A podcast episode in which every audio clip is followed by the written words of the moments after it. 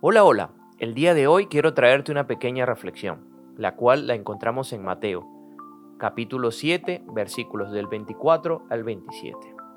Se titula Los dos cimientos.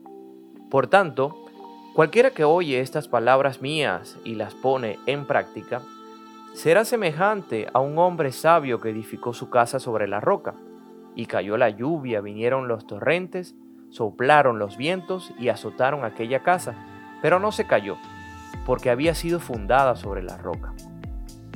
Y todo el que oye estas palabras mías y no la pone en práctica, será semejante a un hombre insensato que edificó su casa sobre la arena, y cayó la lluvia y vinieron los torrentes, soplaron los vientos y azotaron aquella casa, y cayó y grande fue su destrucción.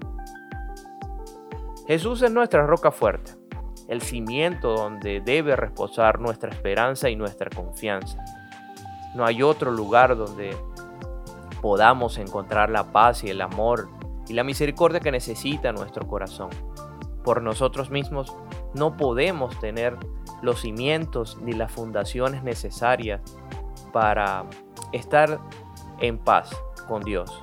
Solo a través de Jesús, a través de su sacrificio, a través de su palabra, encontramos ese cimiento fuerte. Él es nuestra roca fuerte, nuestro auxilio en tiempos de angustias. Gracias por escuchar esta pequeña reflexión. Será hasta una próxima oportunidad.